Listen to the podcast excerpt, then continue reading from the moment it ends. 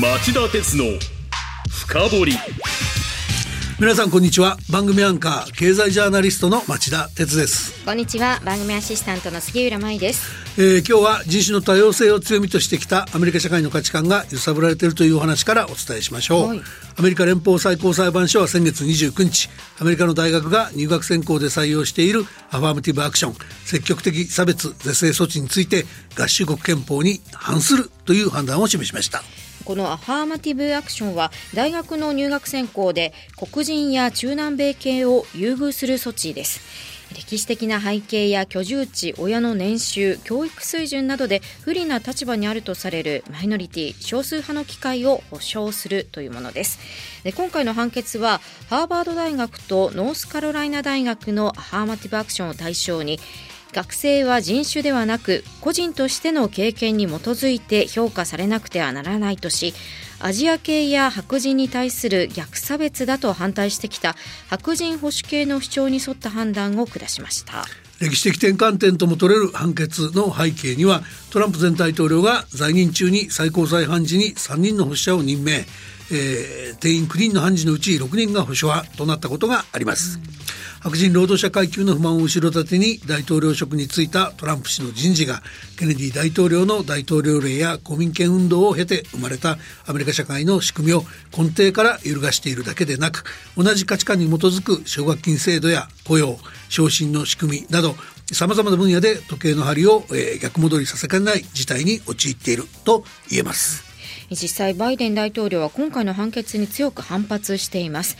最高裁の判断には全く同意しない。アメリカの大学は人種的に多様な方がより強い。アメリカもそうだという声明を発表しました。声明を発表した後の記者団からの質問には正常な裁判所ではないとまで言い切っています。一部には最高裁は黒人や中南米系と同じマイノリティでありながらアファーメティブアクションが原因で人一倍優秀な成績を残さないと有名大学に入れないことに不満を強めていたアジア系の存在に着目したのだと解説する向きもあります。しかし最高裁の超保守的な判断は昨年全米の各州がそれぞれ人工妊娠中絶を非合法化できるというドブス判決に続くものとなっています。アメリカ社会の分断という日に新たな油を注ぎ注がないか懸念されています。えー、それではこの後も、えー、今日も、えー、カウントダウンと深掘り。今週これだけはテイクノートしていただきたい政治外交経済などのニュースを僕が厳選してお伝えします。町田鉄の深掘り。この番組は NTT グループ三菱商事ジェラの提供でお送りします。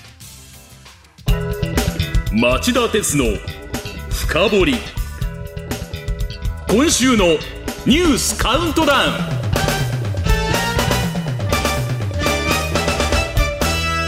はい、えー、番組前半はニュースカウントダウン。まずは番外のニュースです日経平均株価が今日で4日続落。一時400円を超す下げに。水曜日台湾の半導体受託生産大手力商が日本工場の建設計画を発表。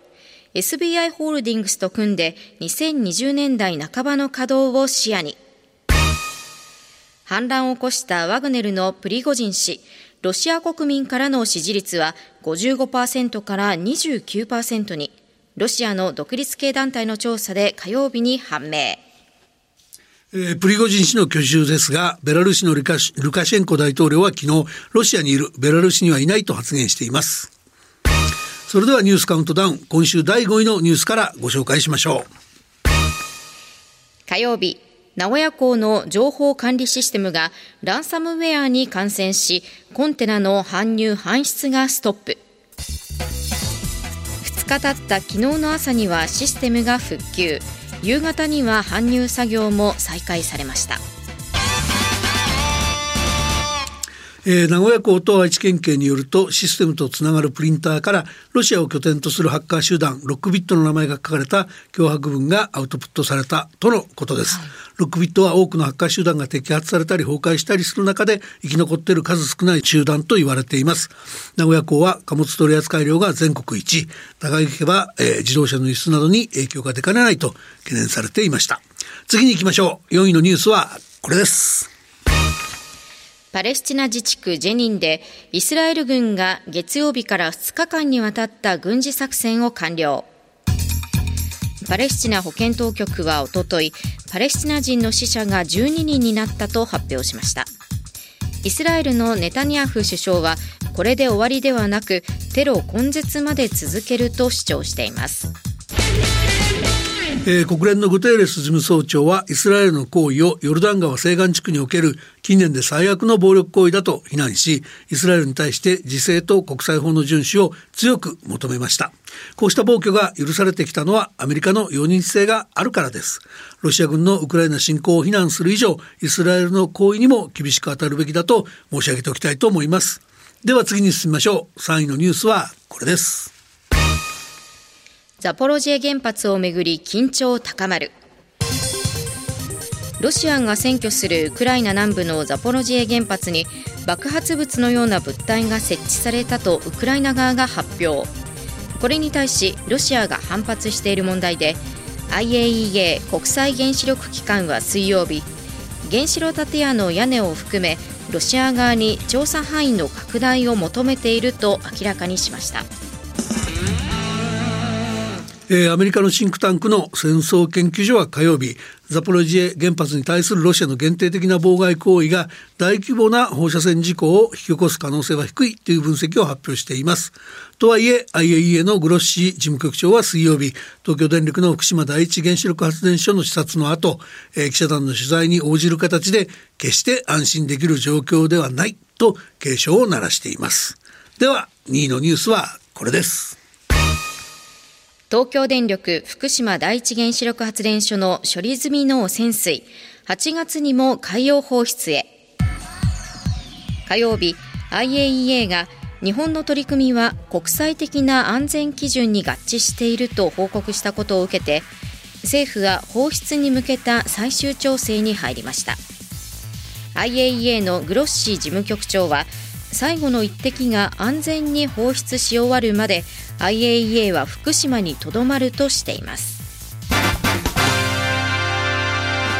これあんまり言わなくなってるんですけど、はい、処理済み汚染水の保管っていうのはその福島第一原発事故の処理費用を膨らませて国民負担負担を押し上げてきた問題です、えー、ストロンチウムなどの放射性物質を除去した上で残った H3 トリチウムを含む処理済み汚染水の濃度を基準値以下に薄めて海に放出することは必要な措置と言わざるを得ません、はい、まあ、そもそも国際的に認められている措置である上 IAEA がある種のお墨付きを与えてくれた以上放出を急ぐのも当然でしょうまあ結局のところあの事故が起きてしまった以上やむを得ないんだと僕は思います。ただ今一度日本に対する批判を続ける中国としっかり対話をしてほしい。韓国は今回の IAE 報告もあり国としては容認姿勢に転換していますが中国は自国の原発がトリチウムを含む排水を海に放出している事実を棚上げにして日本への批判を続けているからです。国際世論にもこの事実を幅広く知ってもらうべきではないでしょうか。それではいよいよ今週第1位のニュースです。殺傷能力のある武器の輸出は現状でも可能。防衛装備移転三原則の見直しへ自民公明両党が論点を取りまとめ。現在は安全保障面で関係のある国への輸出の対象を救難、輸送など5つの類型に限定していますがこれに該当すれば武器を搭載することは可能ではないかという新たな解釈で一致。5類型そのものを撤廃するか存続させるかが焦点となっています。町田さんある通信社が5月に行った調査で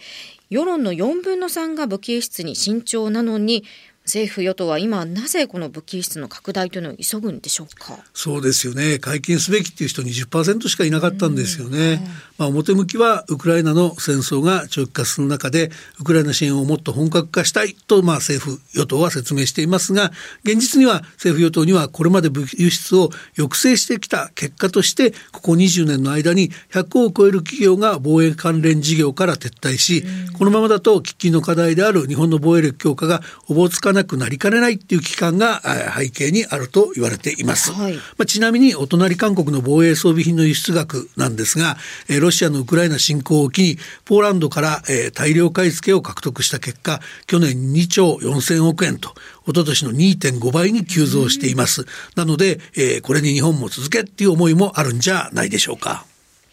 以上町田さんが選んだ今週の1位から5位の政治経済ニュースでしたお知らせの後はニュース深掘り。今日は日本郵政とヤマトホールディングスの歴史的提携の意味を検証します。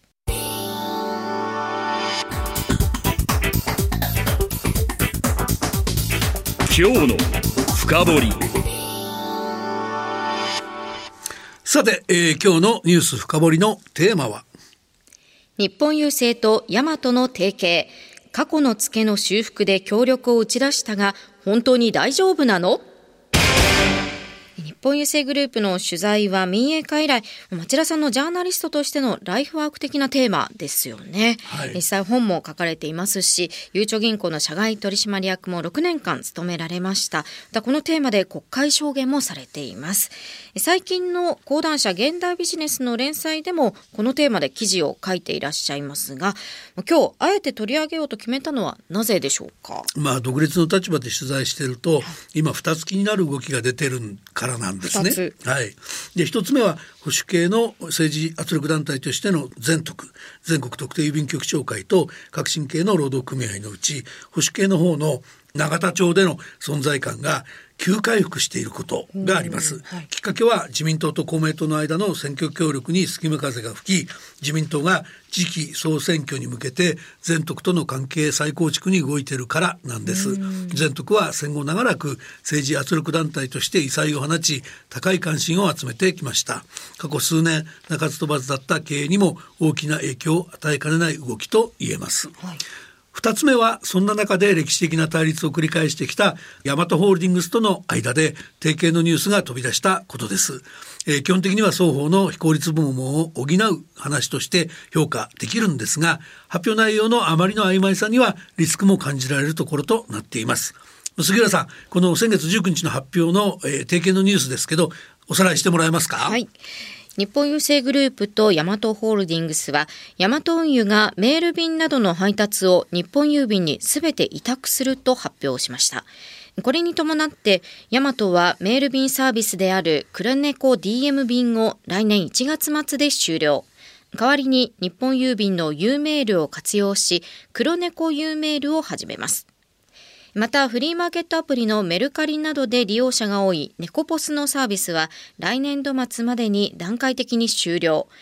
黒猫 U パケットに切り替えるということです。率直に言ってですね、ようやくその過去の経営のミスジャッジの付けといえる不採算部門の手こ入れで双方が協力し合う合意ができたな。と僕は感じています。はい、というのもこの2社には長きにわたる対立があったからです。話は1976年に遡ります。え大和は2代目社長の小倉正夫氏が黒猫大和の宅急便で民間として初めて宅配便ビジネスに参入し快進撃を開始していました。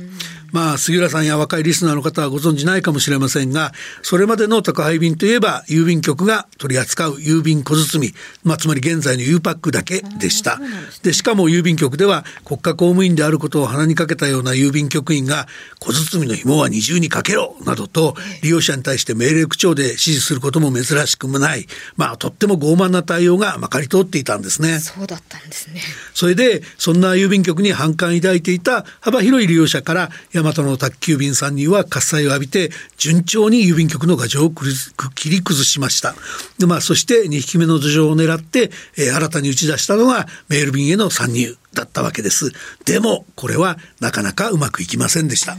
普通に考えて優勢側も黙っていなかったんでしょうね。そうなんですよね。まあ具体的に言うと法律で規定されている新書の概念などを武器に大きく立ちはだかりました。はい、新書って今一つわからない方も多いと思うんで、あのまあ郵便法と新書便法で特定の受取人に対し差出人の意思を表示し、または事実を通知する文書と定義されているものです。はい、まあそしてこれに当てはまるものがものすごく多いんですよね。まあ一旦でいいですから杉浦さんちょっと紹介してくれますか？はい。まあ、いわゆる手紙はもちろん請求書、領収書、見積書、納品書、確定申告書、納税証明書、戸籍謄本、住民票の写し、健康保険証、登記簿謄本、車検証、免許証。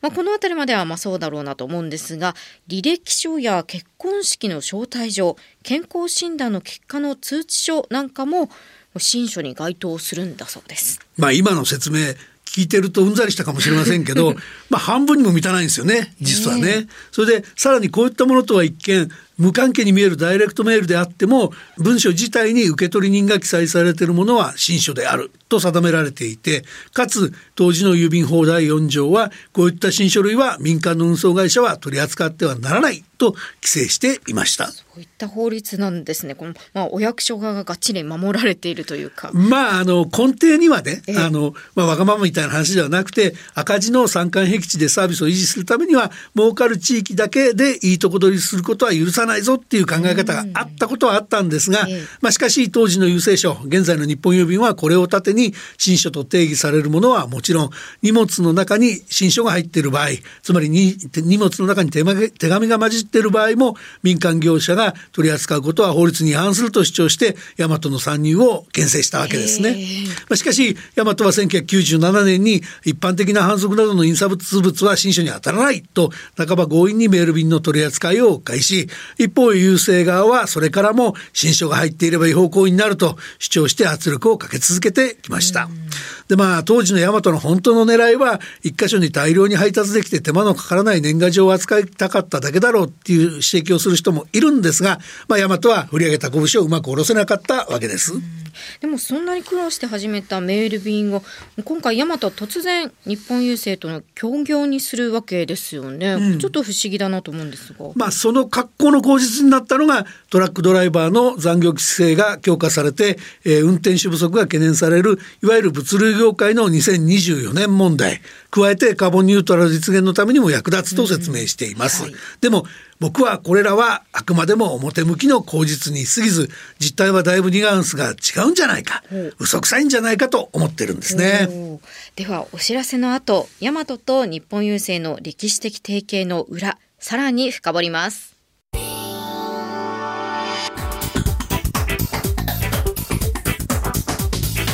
今日の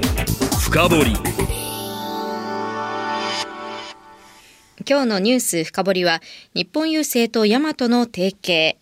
過去の付けの修復で協力を打ち出したが本当に大丈夫なのと題してお送りしています。はいあのお知らせの前は大和と郵政が、えー、協業するにあたってトラックドライバーの不足とかカーボンニュートラルとか言ってるけど実は違うだろうと言いました、はい、でここからちょっとその根拠をお話しますね、はい根拠の一つ目はメール便でヤマトは思ったほど儲からなかったということです。つまり宅配便に続く2匹目の土壌はいなかった。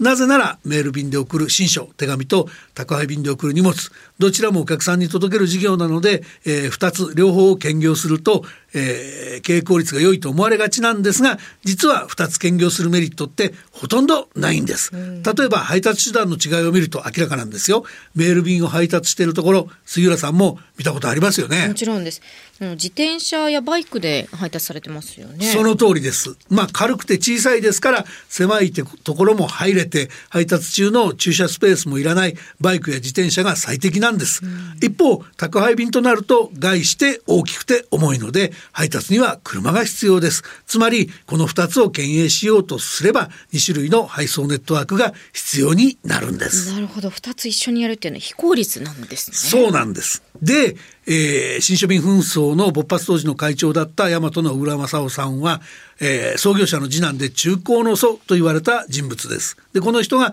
何度も何度も有望な事業だ、規制緩和が必要だ、民間への解放が求められると。主張しまくった手前、儲からないからやめられない、いや、儲からないからやらないとは言えない、まあ、痩せ我慢し続けてきたっていうのが実態だったんです。でさらに大和は参入の段階で間違った判断をしただけじゃなくてせっかくの軌道修正のチャンスも逸してしまいました、はい、それは2003年4月のことなんですが郵便事業の民間企業への全面開放を唱えた当時の小泉純一郎総理の肝入りで新書便法が新たに制定され新書の取り扱いが国の独占事業ではなくなった時のことなんです。ええ、まあ、この結果、えー、大和メール便大和はメール便で取り扱っていた反則などの印刷物以外にも民間企業の参入が認められたにもかかわらず大和の経営陣はこの本格参入の決断をしませんでした。なぜですか？条件が厳しかったとかですか？ちなみにこの時の参入の条件は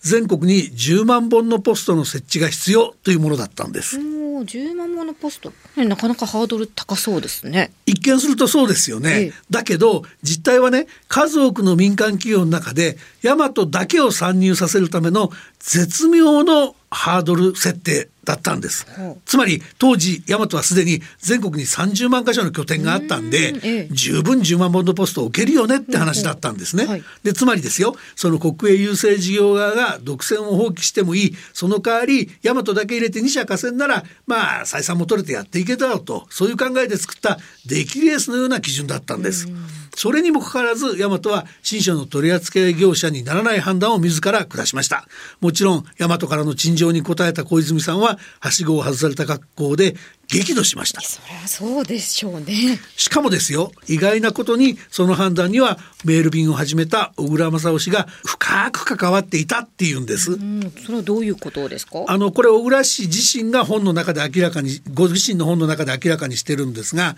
まあ、当時一線すでに退いていたんですけども新書便法に関わるべきではないと大和刑事に人を介して伝え参入を断入させたっていう話が書かれてるんですね。で小泉氏とのいきさつについても総理の顔を立てるといった義理人情に縛られず筋を通したとご自身胸を張る言葉が綴られているんです。まあこれが事実ならば今の常識で言えば会社としてのガバナンスが不全、まあ、老害と見られても不思議ないわけですが、まあ、ともあれ小倉氏の介入で大和は日本郵政と互角に戦うチャンスを逸してしまったわけです。でその結果、えー、配達は非効率なまま加えてメール便に新書が混じることも懸念しなければならない状態が続いたためメール便は最後まで宅配便のような収益の柱に育つことがなかったわけです。そんな過去の経営判断の失敗を表面化させずに手詰まいさするのに絶好のチャンスが巡ってきた。まあそれが2024年問題やカーボンニュートラルだったというわけです。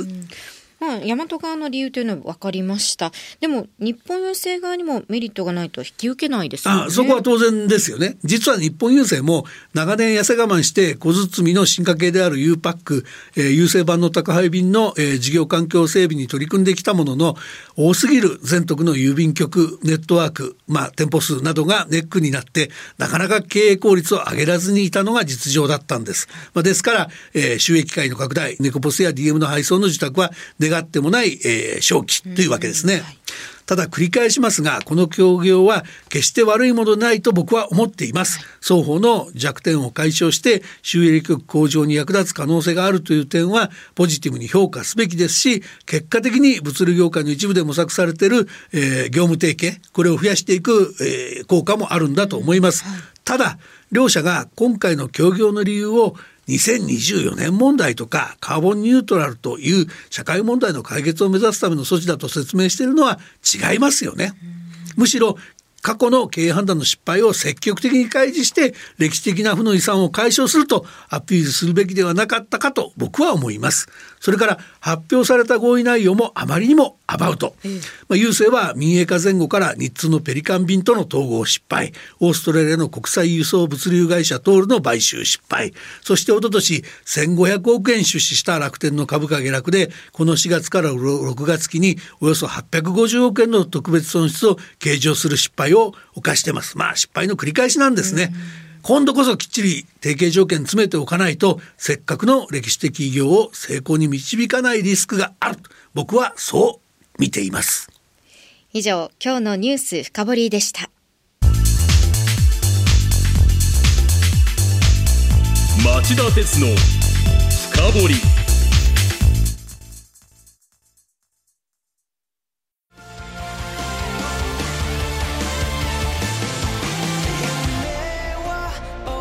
本気で夢を追いかける時。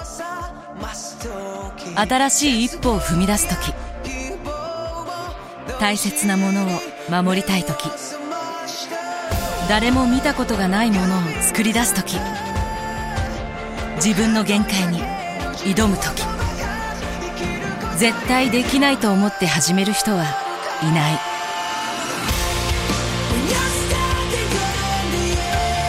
絶対なんて誰が決めた？CO2 が出ない日を作る。ジェラはゼロエミッション火力と再生可能エネルギーで2050年 CO2 排出ゼロに挑戦します。発電の常識を変えてみせる。JERA 町田鉄の深掘りこの番組は NTT グループ三菱商事ジェラの提供でお送りしましたさて町田鉄の深掘りそろそろお別れの時間ですはい、えー今日は、えー日本郵政と、えー、大和の、えー歴史的提携について取り上げました。まあ、これからもこの提携、紆余曲折が出てくるんだろうと思いますので、まあ、番組として引き続ききっちりモニターしていきたいと思っていま。そうですすね、まあ、利用する側としては便利になったり料金が下がると嬉しいななんてまあ、健全な競争が一番ですよね。そういう意味ではね。は、はいい。これからもウォッチしていきましょう